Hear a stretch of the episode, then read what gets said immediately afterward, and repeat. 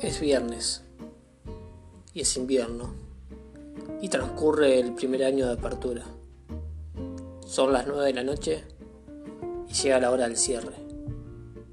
Y voy apagando las luces una por una y voy bajando las persianas y agarro la mochila y veo que nada me haya quedado prendido y cargo sobre los hombros el peso de una semana nefasta. Hoy no entró prácticamente nadie y no lo hizo en toda la semana, ni a comprar libros, ni a tomar café. Y más tarde me esperan unas botellas de vino y amigos y voy a tener que mentir cuando me pregunten cómo me siento, cómo va el negocio. Y ellos van a mentir cuando sonrían y se alegren.